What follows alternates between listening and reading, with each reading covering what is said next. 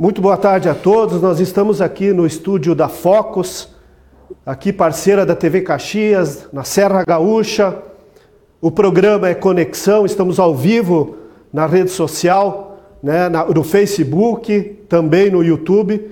E hoje nós temos o privilégio de conversar com o ministro, ex-ministro Ciro Gomes.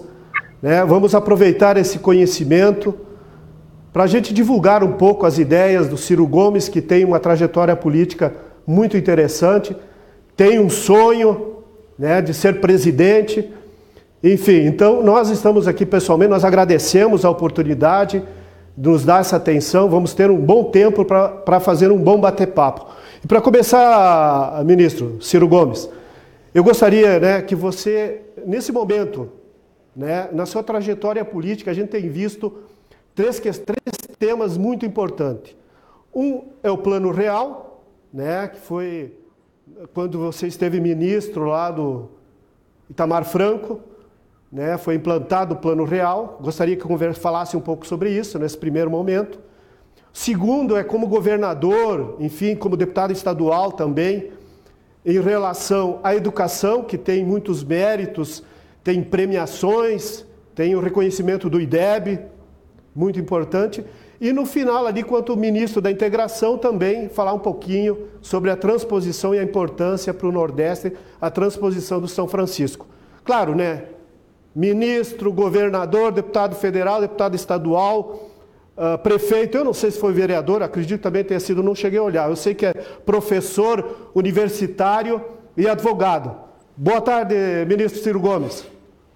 Muito boa tarde, Paulo. Muito obrigado a você e aos companheiros da TV Caxias por essa oportunidade que me dão né, da gente refletir sobre o Brasil com um pedaço muito querido para mim do Brasil, que é o nosso nossa Caxias do Sul, que lidera uma região lindíssima, que é uma, assim, um ajuntamento de culturas extraordinárias, de imigrantes, a grande comunidade italiana é aquela que a gente menciona por apreço à comida, pela música, pela, pela, pelos tratos culturais e tudo, mas pela força do povo gaúcho.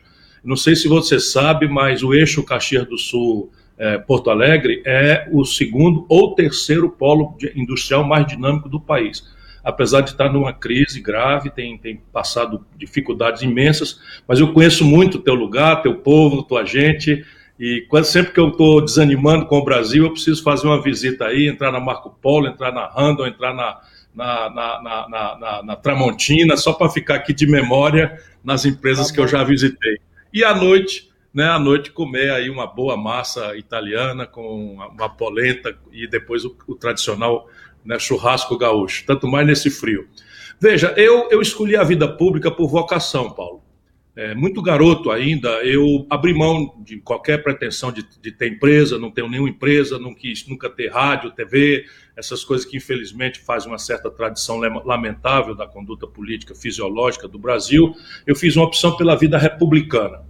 Então são coisas assim que agora eu estou recuperando como quem se apresenta, né, mais uma vez ao, ao, querido povo brasileiro.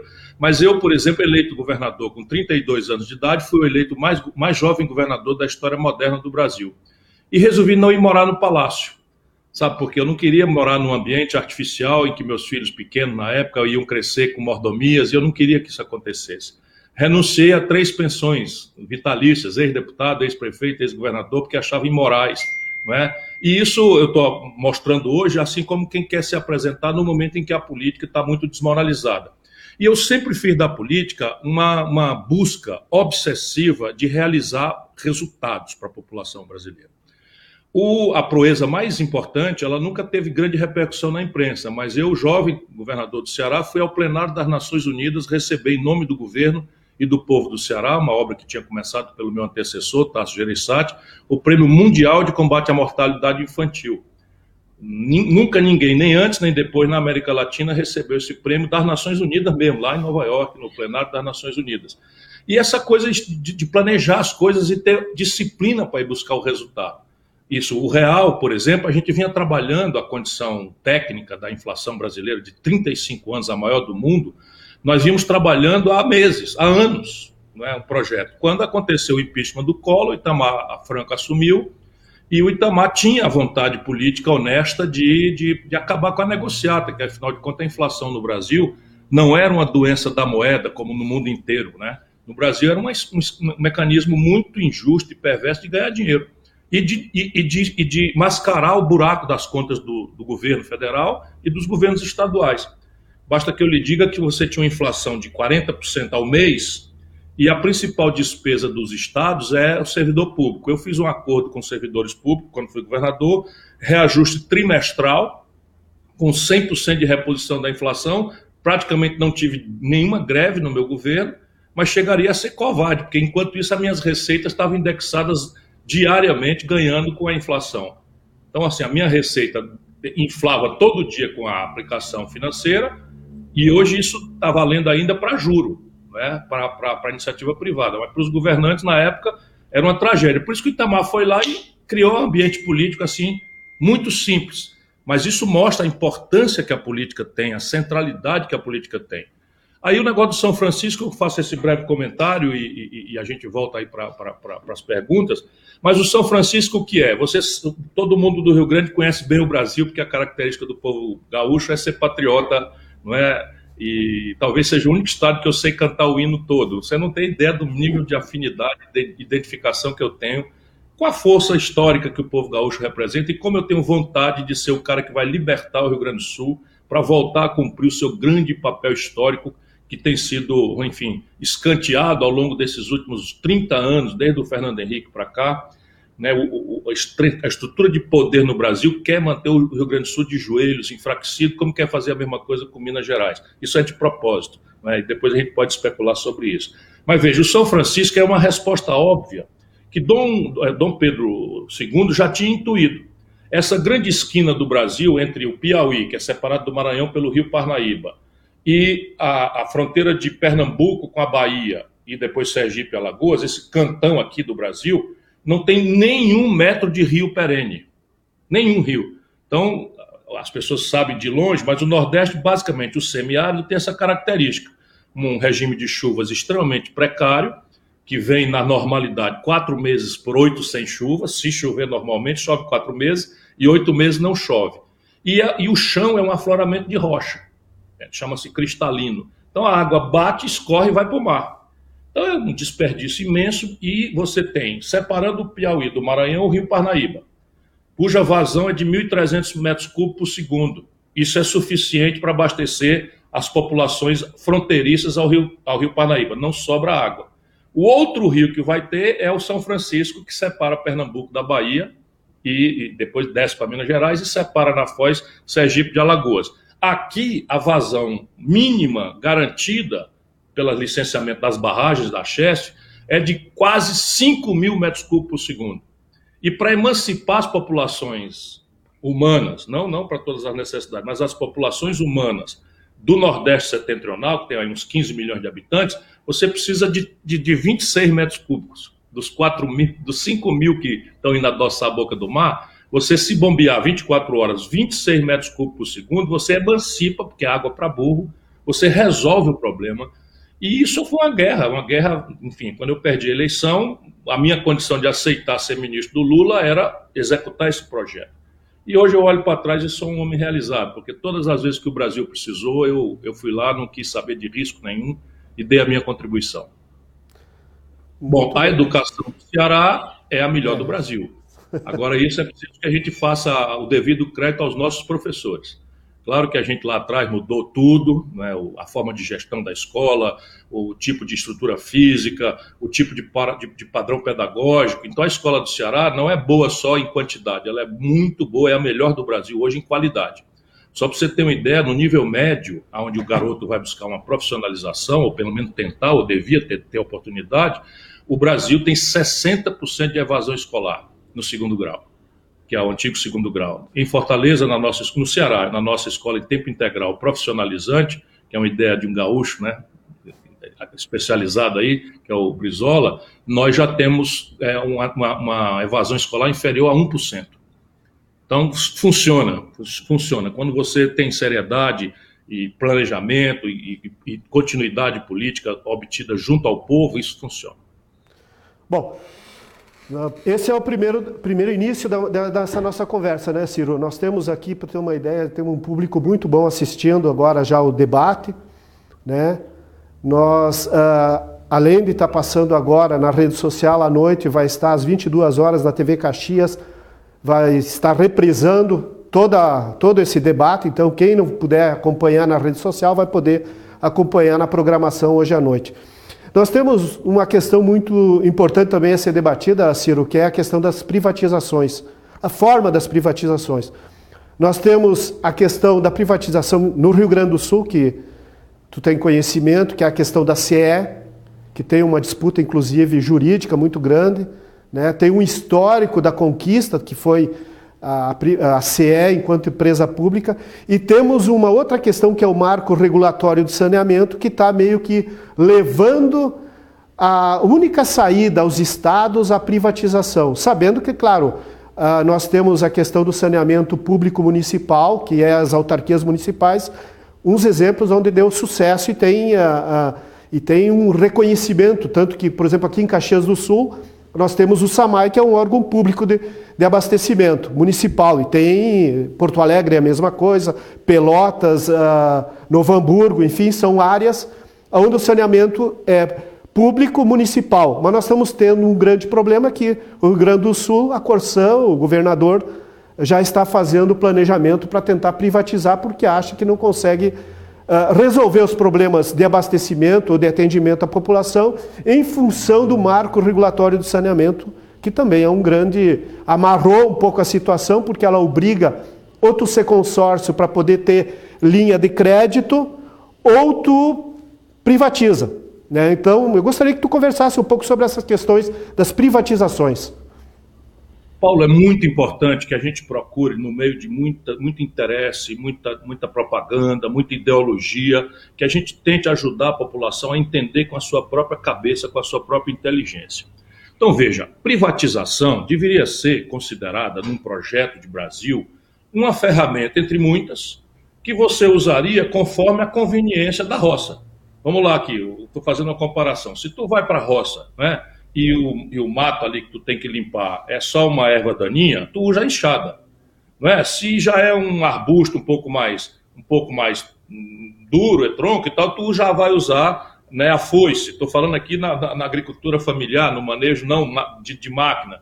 Se já é uma coisa maior, com devida licença do IBAMA, tu vai ter que usar, sei lá, um machado, uma serra elétrica, não é? um trator e tal. Mal comparando, é o que eu proponho que as pessoas olhem a questão da privatização. Porque no Brasil hoje você tem uma crise que é a maior da história, e essa é uma crise que explode em todas as áreas, mas pode ser resumida numa crise de colapso do investimento. Então você tem demandas monstruosas em saúde, em educação, em segurança, se olhar pelo lado do povo, mas também em infraestrutura. Né? O país está caindo aos pedaços e nós temos 0,75, menos de 1% do PIB para manutenção da estrutura e para o investimento novo, quando só a manutenção da infraestrutura custa 3% do PIB.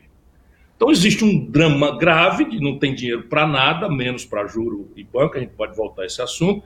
E aí você tem os interesses ideológicos vindo dizer o seguinte: olha, então está faltando dinheiro do setor público, vamos trazer dinheiro de fora, da privatização, etc. Parece ser uma ideia tentadora. E aí você, para o argumento, você diz assim, porque o Estado é muito corrupto.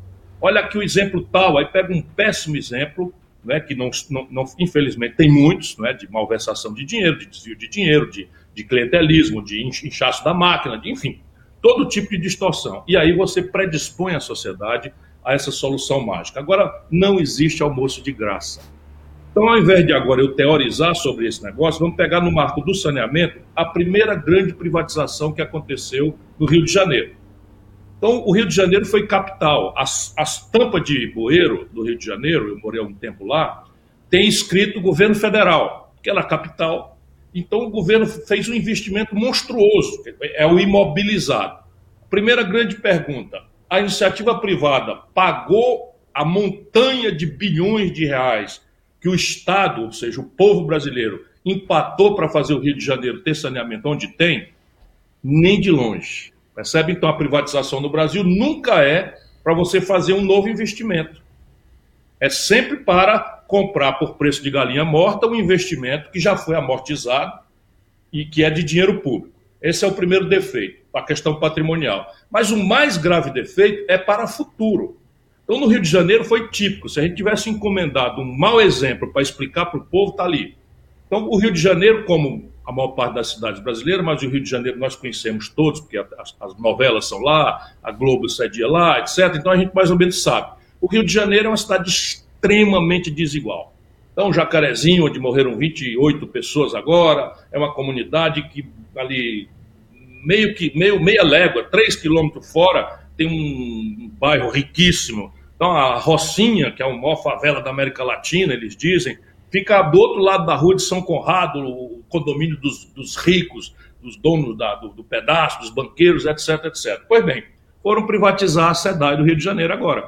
O que, aconteceu? Já de primeira, dividiram a cidade em lotes. Os lotes da classe A saíram com deságio lá em cima. Por quê? Porque a classe A paga a inadimplência é nula nas tarifas de, de, de, de coisa, a manutenção, etc, etc. Aí na classe B e C o ágio já caiu bastante. Mas na zona oeste do Rio de Janeiro, que é onde está a maioria da população pobre, na zona oeste, sabe o que aconteceu com a licitação? Deu deserta. Nenhuma empresa quis entrar. E aí o que, é que acontece com o sistema de esgotamento sanitário e abastecimento d'água do Rio de Janeiro? você perde a oportunidade de fazer subsídio cruzado. O que é o subsídio cruzado? Dado que a nossa sociedade é muito desigual, é a mais desigual do mundo, e essa desigualdade ela se territorializa nas grandes cidades, nas favelas. Vocês têm poucas aí, é evidente, mas Porto Alegre já tem favelas relevantes. E aí o que acontece? Você cobra um pouco mais das, das, das áreas ricas, mais elegantes da cidade, e cobra um pouco mais barato ou não cobra das populações que não dão conta de pagar. Isso é o que os militares fizeram e se chama subsídio cruzado. Então, o grande erro da privatização em distribuição de energia elétrica é, é, é, é basicamente o marco regulatório, porque as pessoas às vezes não me entendem, mas eu, eu gosto de falar para a inteligência das pessoas. Distribuir energia elétrica é uma tarefa muito fácil de ser regulada, porque não tem concorrência. Né? Não tem concorrência e você então pode regular em que condições pode cortar a energia e regular a tarifa a partir de uma matriz de custos e bastante honesta, que todo mundo possa controlar, mas isso supõe governo. E o governo brasileiro saiu-se saiu da responsabilidade da regulação, entregou isso para agências reguladoras, que são constituídas por politicagem a mais corrupta e barata do mundo, de maneira que, salvo exceções que a gente sempre deve ressalvar que deve haver, eu não conheço, viraram verdadeiros antos de bandalheira.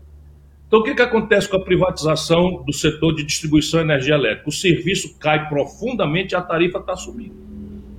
E tem razões práticas para isso? Você me perguntaria. Não. Por quê? Porque a matriz energética brasileira ainda é majoritariamente uma matriz de base hidráulica.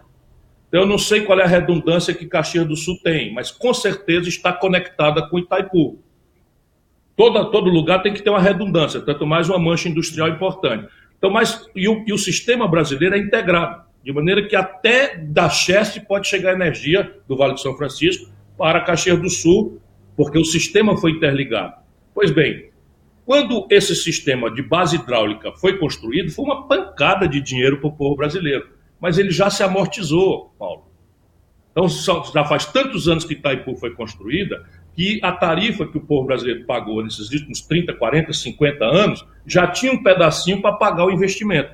Ou seja, agora o investimento foi, foi amortizado, a tarifa poderia ser mais módica, especialmente a tarifa para o insumo produtivo, para a agricultura, para a indústria, que precisam do, desse insumo como elemento de, de competitividade sistema, e no Brasil fez foi explodir depois da privatização. Aí você compara as tarifas brasileiras com o mundo, que não é, que, que não é hidráulico, que é muito mais caro do que o Brasil, a nossa está mais cara. Por pura roubalheira, pura fisiologia, puro clientelismo dessas agências que vão ter que ser saneadas todas na medida que se a gente quiser realmente mudar o Brasil. Ótimo. Uh, agora nós vamos entrar então, Ciro, eu acho que é, essa foi uma ideia da privatização, foi um tema que apareceu agora, porque o pessoal estava nos cobrando uma sua visão em relação a isso, até porque tem no Rio Grande do Sul, principalmente essas duas questões aí que nós que é a Corsã e a SE, mas agora nós vamos entrar na questão federal, que eu acho que é a questão da economia, que é o que afeta pelo relatório, relatos e relatórios que se tem, 14 milhões de desempregados. É uma triste realidade. Uh, gente, as ações que o governo fez em relação a né, estruturantes, vamos dizer, não houve, e em relação às reformas, tanto a reforma da Previdência como trabalhista não atingiram os objetivos que eram pregados, né? E nós estamos também, ah, posteriormente, se quiser emendar já no, no tema, a questão da pandemia, que é o que assola ainda mais a população com 436 uh, milhões né, de pessoas, de, mil, de pessoas né, que já se foram. Então eu gostaria que tu desse todo esse panorama, né, a tua visão, porque eu acho que hoje, se nós não tivermos uma luz, uh, fica difícil. Eu acho que também tem que se sair um pouco dessa polarização. Nós temos uma polarização muito ruim para o país. E a gente vê isso, a rede social se transformou nisso, infelizmente, né, uma polarização que não é benéfica a nada, não se constrói nada, é, é, um diálogo de surdo. Né? Então eu gostaria que tu desse a tua opinião, Ciro, sobre essa questão toda aí. Bom, eu te agradeço muito, porque isso é o que importa. Se nós deixarmos né, que o debate brasileiro aconteça por paixões febris, ódios inexplicáveis, assim que, sabe, e, e, e por um, um, uma, agressão simultânea, comunista para cá, ladrão para lá, rachadinha para cá, filho ladrão para lá, o Brasil não vai entender, primeiro, o tamanho da gravidade do problema que nós estamos vivendo. É o pior momento da história brasileira, sem rival. Eu tentarei demonstrar isso com números para ti e para os teus telespectadores. Porém, tem solução. O Brasil é das raras nações do mundo que tem base física, que me permite olhar assim e dizer, bom, por aqui a gente tem como construir um caminho de progresso, de sustentabilidade. Base humana, o Brasil também tem já demonstradamente, bom, vocês estão aí, Caxias do Sul, né? veja o que aconteceu. Veja o que aconteceu num país que não tinha energia, num país que não tinha, não tinha petróleo, um país. Isso tudo aconteceu, e aí que eu quero mostrar para você o fundo do poço. Entre 1930, que é a revolução puxada pelo, um, talvez para mim, o maior brasileiro de todos os tempos, Getúlio Vargas, não é? essa revolução veio para modernizar o Brasil. E modernidade, na época, significava industrializar o país, libertando o Brasil daquela economia primária de subsistência que sustentava a oligarquia do café em São Paulo e do, e do leite em Minas Gerais. Então, isso era, era um Brasil atrasado, as mulheres não podiam votar, o, o, voto era controlado por oligarquias regionais, não tinha voto secreto, e o país tinha toda essa concepção moderna na cabeça do Getúlio, a partir do movimento tenentista que tinha já corrido o Brasil a partir de, de 1922. Eu, eu vou buscar isso daí só para a gente ver que era um país muito mais precário do que nós somos hoje. Pois bem, entre 1930 e 1980 são 50 anos, a metade de um século. Pois bem, Paulo, neste metade de século, o Brasil é o país que mais cresceu na história do capitalismo mundial. Então a gente fica admirando a China e tal. A China é aqui. A China ainda precisa de uns 15 anos crescendo a taxas superiores a 8, 10% para bater o recorde brasileiro. Percebe? Então é muito importante que todos nós, especialmente os jovens, tenhamos clareza disso. O Brasil, entre 1930 e 1980, metade de um século, foi o país que mais cresceu no mundo. Nós crescemos 7% em média, arredondando o número aqui. Tudo dava certo para nós. Tudo dava certo para nós. O Brasil queria montar a indústria automobilística, montava, queria montar uma, uma, uma estrutura de mineração sofisticada para mil minérios diferentes, montava, queríamos ter base siderúrgica, montamos, não tínhamos nada. Nada. Nós importávamos pá, picareta, enxada, facão, foice do estrangeiro, ali quando aconteceu a Revolução de 30. E resolvemos ser uma nação moderna do mundo. Pois bem, entre 1980 e 2010, já estamos chegando agora, mas uma coisa está conectada com a outra como sistema de causas históricas. Entre 1980 e 2010, o Brasil entra numa agonia. E aquele crescimento de meio século, de 7% ao ano, onde tudo dava certo, nós caímos para 2,3% ao ano. Aí já começou a apertar a coisa. Você passar 40 anos com a população crescendo mais ou menos é, acima do que cresce a riqueza, a disputa por riqueza fica cada vez mais selvagem. Às vezes ela explode na selvageria da violência urbana, que virou um grande tormento da sociedade brasileira, e a razão é essa. É a televisão dizendo compre, compre, compre, e o garoto, o pai não tem renda para ele comprar o tablet, o celular, o, a camiseta, o tênis de marca. E aí, resultado, começa toda essa degringolada do Brasil. Porém, eu falei que, nós, que eu ia tentar demonstrar o fundo do poço. Entre 2010 e 2020, o Brasil passa zero de crescimento em 10 anos. É a pior década em matéria de crescimento econômico de toda a história medida do Brasil em 120 anos. Olha o que eu estou dizendo. 10% do povo brasileiro que nasceu entre 2010 e, e, e, e 2020, são 10% da nossa população, não sabe o que é o país crescer. Se o país não cresce e bota 3 milhões de bocas para se alimentar por ano, que ainda é a nossa taxa de crescimento demográfico, a, a, comida que já era pouca e já era concentradamente acumulada na mão de poucos, ela vai ficando rara. Estou falando a comida como metáfora da riqueza do país. Ou seja, não existe distribuição de renda se o país não cresce. E o país não cresce, agora vamos conversar aqui sobre pandemia e tal. Não é por causa da pandemia.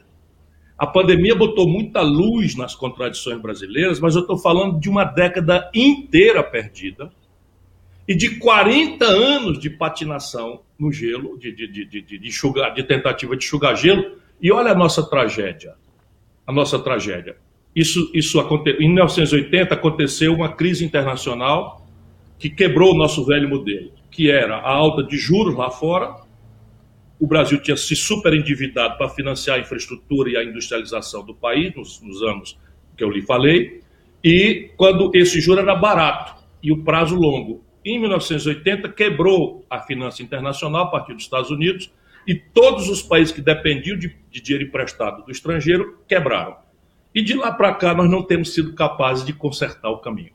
E de lá para cá as coisas pioraram, porque agora a, a sofisticação da velocidade da tecnologia, né, dos desenvolvimentos industriais extremamente inovadores, da 5, do 5G, da internet das coisas, enfim, toda essa, economia do conhecimento, o Brasil está ficando perigosamente para trás de tudo isso. O resultado prático é que nós temos clareza de que o problema é o modelo, não são as pessoas. Porque o Fernando Henrique, né, o Collor se elegeu propondo uma solução tosca, que era copiar, colar a ideia neoliberal da Margaret Thatcher, deu uma tragédia que virou um impeachment, não é? Depois de muita gente acreditar nele, etc, etc, eu não tenho nem dúvida que ele tinha vontade de acertar. Eu não, eu, o que eu estou mostrando é o seguinte: é que se você vai, vai enfrentar um problema e não entende o problema, você não é capaz de propor o remédio. Você vai propor um remédio errado e a doença vai piorar, que é o que está acontecendo. O Fernando Henrique dá uma, vamos dizer, uma, uma qualificada no, no, na teoria, mas é a mesma. Né? Então vai lá e depois que a gente fez o real, eu ajudei a fazer com o Itamar Franco, o real fez o quê? Tirou a febre da doença, que era a inflação. Mas a doença exigia uma cirurgia, que são as reformas. E as reformas devem ter uma guia, qual seja restaurar a capacidade de investimento que o Estado brasileiro perdeu. Porque isso faz com que se associe com o investimento privado e o capital estrangeiro aí vem. Se você tiver uma dinâmica de retorno, porque parada a economia não vem capital estrangeiro de canto nenhum, a não ser para isso, para comprar como preço de galinha morta e depois já abandonar quando tiver ganho o, o, a taxa interna de retorno dessas negociatas que estão fazendo agora. Pois bem, o Lula vem depois do fracasso do Fernando Henrique. O PSDB nunca mais ganha uma eleição nacional, porque quebra o Brasil. Não é? Aí o Lula vem e expande o consumo via crédito, via crédito subiu de 15% para 55% do PIB, expande o, o, valor do salário mínimo, que sobe em dólar de, de 110 para 320 dólares, e monta uma rede de proteção social, consolidando as políticas que já havia de transferência de renda, que é o que se recomenda no consenso de Washington, do, do, ideário de Washington do neoliberalismo, políticas sociais compensatórias. Resultado, com essas três providências, o Lula explode o consumo do povo brasileiro. E isso as pessoas ficam felizes, como ficaram lá atrás com o Fernando Henrique na reeleição. Só que não foi feito nada do outro lado da produção desse consumo que cresceu. O Brasil era um terço da, da, sua, da sua economia, era industrial em 1980, hoje está em 9%, Paulo. A, a, desindustrialização de vocês aí é uma das coisas que mais me agonia, me agonia porque, é, sabe, é você já ter a coisa, já ter uma cultura de empreender industrialmente de forma globalmente competitiva e está definhando, está perdendo terreno, está perdendo espaço, porque você tem mil loucuras de juro, de câmbio, de excessivo endividamento empresarial e um governo que não, não, não, não faz o dever de casa nas questões da condição geral de, do desenvolvimento do país. Pois bem, aí a, a Dilma vem na sequência e quebra o Brasil. Eles ficam muito enlouquecidos. O PT adora entupir com barulho, o que é um argumento sentado em números. Um argumento sentado em números. O Bolsonaro derrubou a economia 4,1% no ano passado, mas ele está se explicando que tem uma pandemia acontecendo. E é preciso que sejamos justos. Embora o Brasil tenha sido a moeda que mais se desvalorizou no mundo. Isso não tem nada a ver com pandemia, tem a ver com Bolsonaro em cima de uma tragédia que a Dilma e o PT construíram. Que o Michel Temer agravou porque o modelo é o mesmo. Câmbio flutuante, superávit primário, meta de inflação, eles ficam zangadíssimos, não querem. Mas quando vier um deles, assim, porra, vocês não querem reagir aos números. Então fala mal do carteiro, mas lê a carta. O Bolsonaro derrubou 4,1%, o, o PT derrubou 7% do PIB brasileiro em dois anos, 15 e 16, da Dilma. Aí, ah, mas a Dilma foi vítima de um golpe. Como assim? Houve um golpe no país? Ah, tá bom, houve um golpe no país. Quem praticou? Que dia foi? Não foi o Senado, Paulo, que fez o impeachment? O Senado da República? Quem presidiu o Senado da República e votou pelo impeachment? O Renan Calheiros. Quem era o líder do MDB que votou pelo impeachment, ex-ministro do Lula, a quem o Lula deu um bilhão de reais de contrato sem licitação para roubar na Petrobras? Eunício Oliveira. Sabe com quem que o Lula estava agarrado um aninho depois do tal golpe e agora de novo com essa mesma gente. Percebe? Então, repare, o, problema brasileiro é que nós, a política virou um jogo de poder, de poder eterno, se depender do Lula, ele quer morrer na presidência da República, nunca deixou sequer um petista qualificado, muitos deles do Rio Grande do Sul, terem qualquer oportunidade, mas eu volto aqui, foi isto que produziu essa tragédia brasileira. Vamos aos números. Pela primeira vez na história do Brasil, a maioria da força de trabalho com saúde para trabalhar no nosso país está empurrada para viver de bico, ganhando miséria, sem nenhuma proteção, nem hoje, nem na idade quando chegar a dificuldade da velhice. Pela primeira vez na história, são 130 milhões de pessoas que estão neste momento ou abertamente desempregadas, 14 milhões e 700 mil, ou desalentadas, desistiram de procurar emprego, 6 milhões, é o maior número também, e mais quase 50 milhões de pessoas vivendo de bico, correndo na madrugada fria de Caxias do Sul, com uma caixa nas costas para ganhar cinco reais e se cair e se ferrar, não tem proteção de nada, nem de ninguém, nem tem décimo terceiro, nem tem férias, nem tem jornada de trabalho, o que é uma aberração que não bota nenhuma nação do mundo para frente. Percebe por quê? Porque o capitalismo moderno precisa de um consumidor energizado. Se nós estamos destruindo a renda do povo, a informalidade, a precarização e o desemprego aberto, o comércio fechou 300 mil lojas nesses últimos cinco anos, da Dilma para cá. Sabe, 30 mil indústrias foram fechadas no Brasil do, do, do desmantelo da Dilma para cá. 30 mil indústrias foram fechadas, boa parte aí no Rio Grande do Sul. Então, veja, ou a gente entende esse problema e propõe a mudança, que é o que eu ando tentando fazer, às vezes pregando com certa solidão, às vezes, como agora, com muito conforto, porque cada vez mais pessoas estão me dando a oportunidade de eu explicar como é que a gente pode resolver. Porque eu termino esse diagnóstico com uma frase. Se o Brasil cresceu mais do que qualquer lugar do mundo durante metade do século, e o céu, eu repito sempre, é o mesmo, abençoado pelo Cruzeiro do Sul, né? o chão pródigo e generoso, que tem sangue de gaúcho para defender a brasilidade e o patriotismo, né, que me faz admirar sempre fazer essa homenagem. É, sirvam nossas façanhas de modelo a toda a terra, e eu conheço as façanhas e são realmente muito importantes para a história brasileira. Fomos nós, cearenses e gaúchos, que fizemos a conquista do Acre, fomos nós, cearenses e gaúchos, que sufocamos a insurgência de 32. Nós temos uma história, a Escola Preparatória do Exército, enfim, tem toda uma história. Né? O Plácio de Castro é, é, é o homem que foi contratado para organizar o cearense na Revolução do Acre. Isso tudo eu conheço com profundidade. Mas vamos voltar aqui. Se o céu é o mesmo, o chão é o mesmo, generoso como é o nosso chão, só que hoje muito mais. Porque na data diziam que não tinha petróleo. Hoje nós temos a província mineral do petróleo do pré-sal, que é uma riqueza sem conta. O Brasil está sobrando petróleo e isso feito de forma é, bem planejada, isso, isso, isso emancipa a juventude pobre brasileira em 5, 10 anos. Eu sei muito bem o que eu estou dizendo. Sei muito bem como é que a gente faz uma rede educacional de alta qualidade e prepara o garoto para sair já com estágio remunerado, que é assim que acontece para todo jovem aqui no Ceará, que está na escola pública com tempo integral, profissionalizante, a gente paga o estágio e a taxa de retenção do garoto no estágio para começar a vida é quase 90%.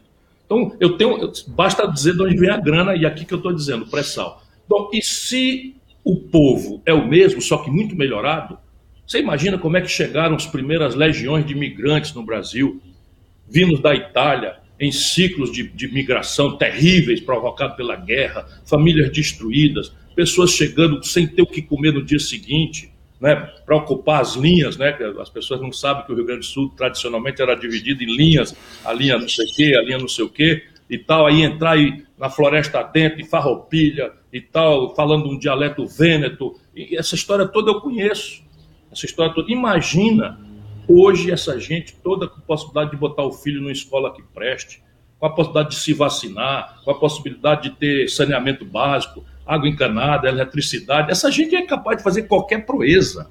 Qualquer proeza. E olha onde é que nós estamos. Um país triste, de uma juventude que se sente fracassada, porque todo dia a frustração do, da expectativa de consumo, de consumismo bombardeada pela propaganda, não é alcançável por ele e pela renda da sua família. E aí está a tragédia brasileira: violência, desesperança e tal. Precisa vir, virar esse jogo.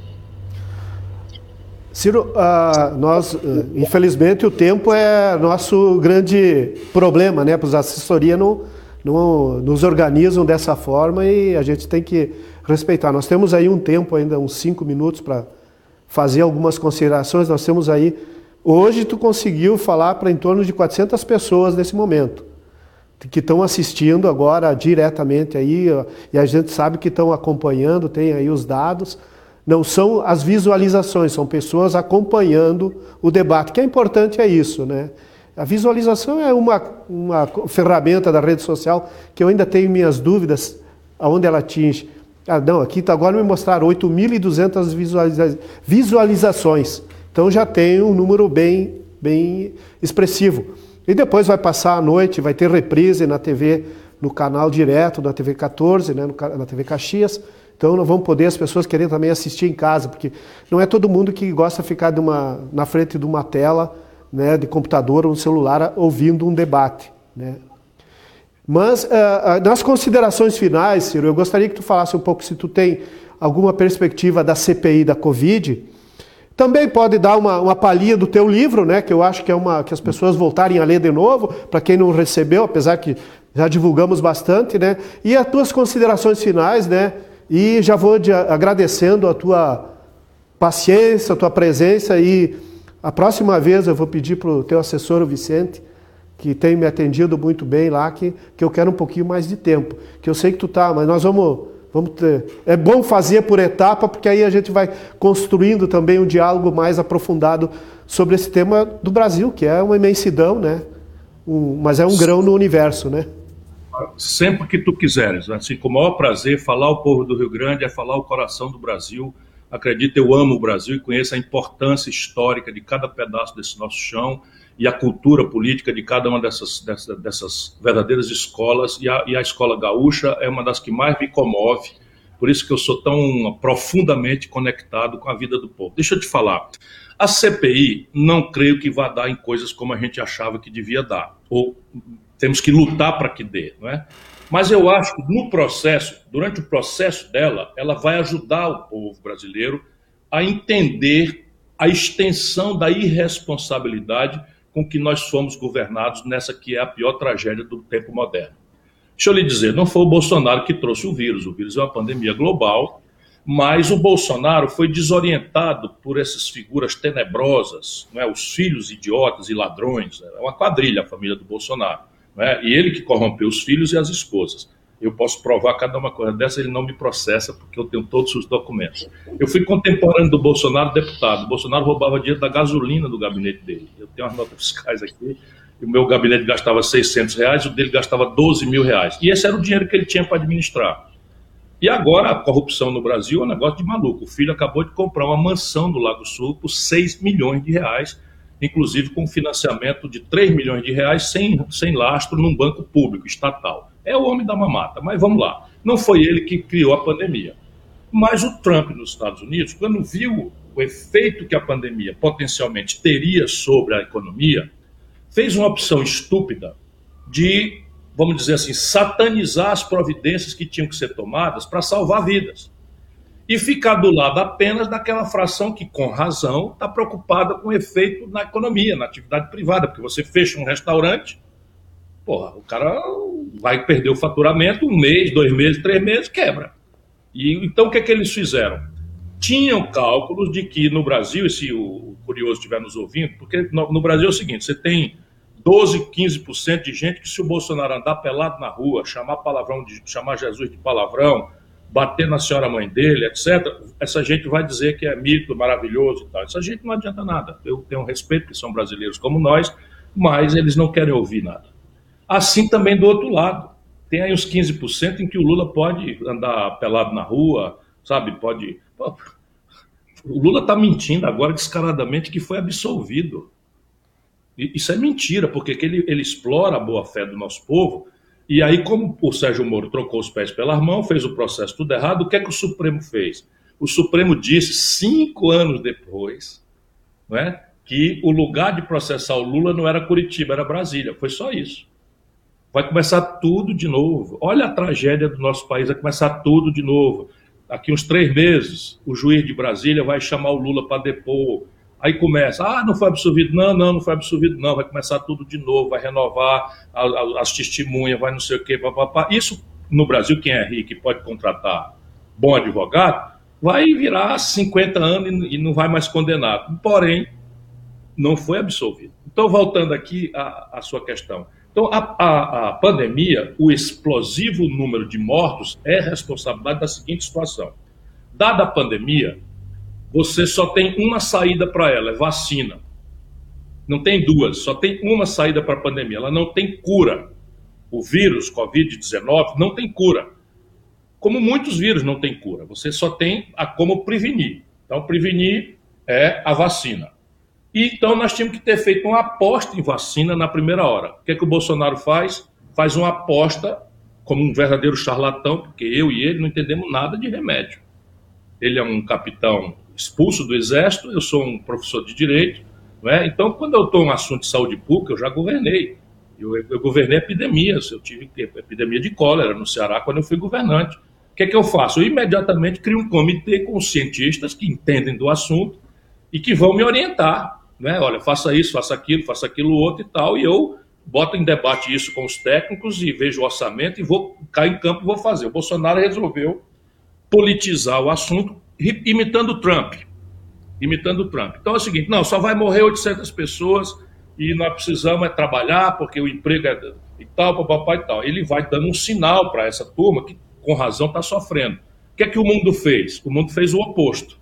O mundo anunciou essa doença não tem cura, não existe tratamento precoce para essa doença. Rápidas propostas que foram feitas, foram examinadas, e a cloroquina, por exemplo, foi desmoralizada imediatamente, lá atrás.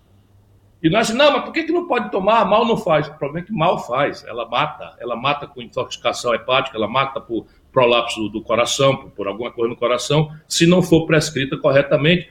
E ela não é um antiviral. Ela é um remédio que é criado, que o Brasil usa há muitos anos, para enfrentar um protozoário que é o germe da febre amarela. O verbo da febre amarela não é um vírus. Então a gente usa cloroquina para enfrentar o problema dos protozoários. E aí, se vírus é uma coisa, protozoário é outra.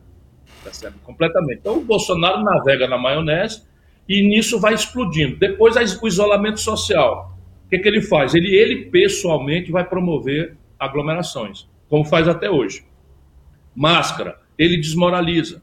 E aí, quando a vacina começa a se apresentar, agosto do ano passado, Paulo, eu quero que o povo brasileiro que tem equilíbrio no Rio Grande do Sul examine o que eu estou dizendo.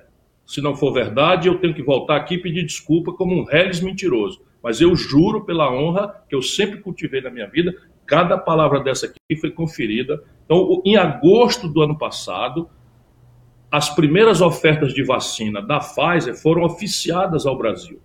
Nós temos cópia desses papéis.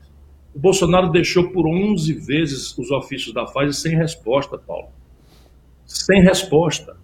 E hoje a CPI está esclarecendo essas maluquices todas, de maneira que quem não for fanático vai ver que nós estamos numa agonia muito mais longa e muito mais mortal por conta do, da incompetência. Aí pega troca de ministro da, da Saúde quatro vezes.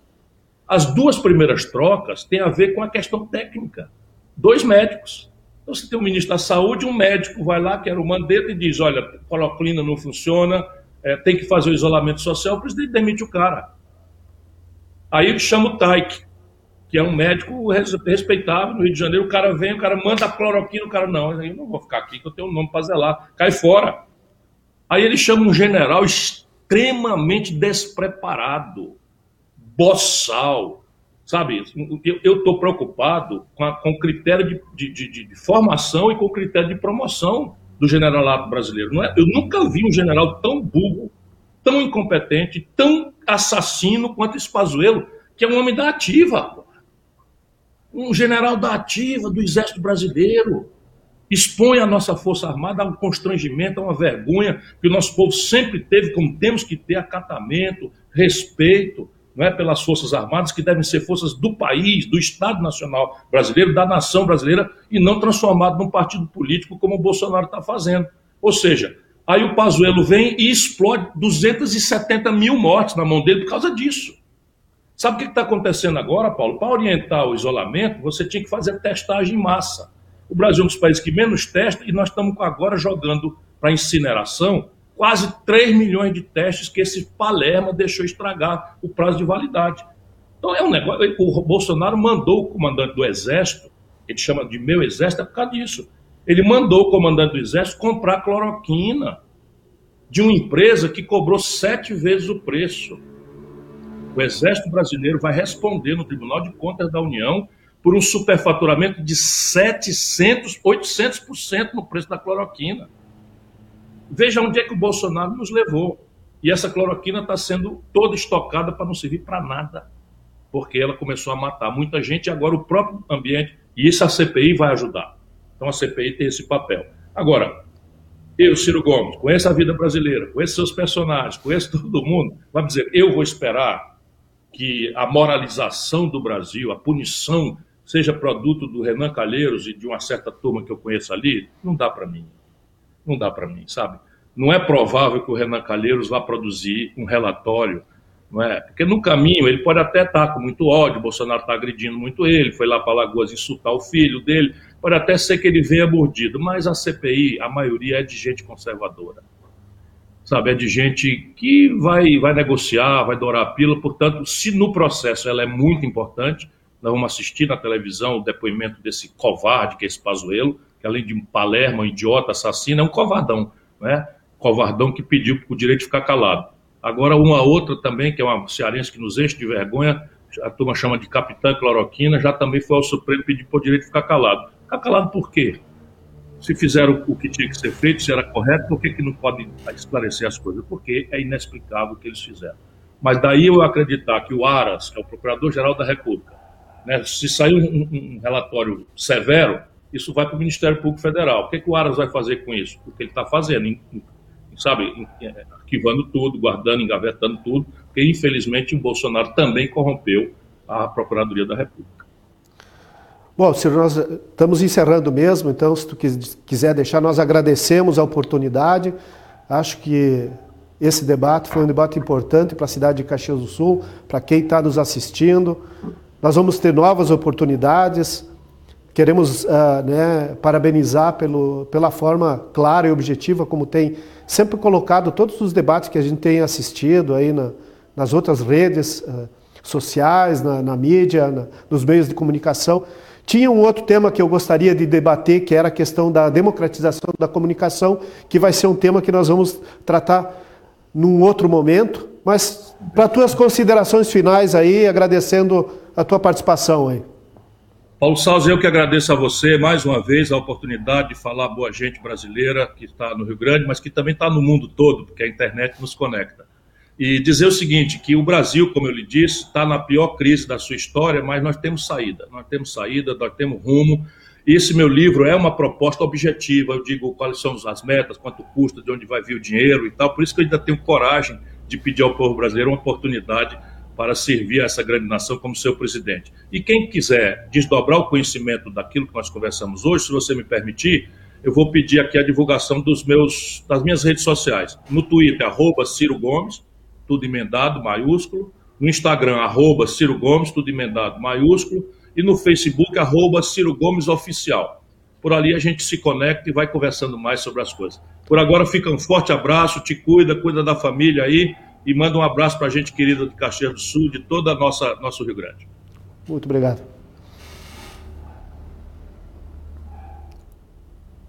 Cadê aqui? Pronto.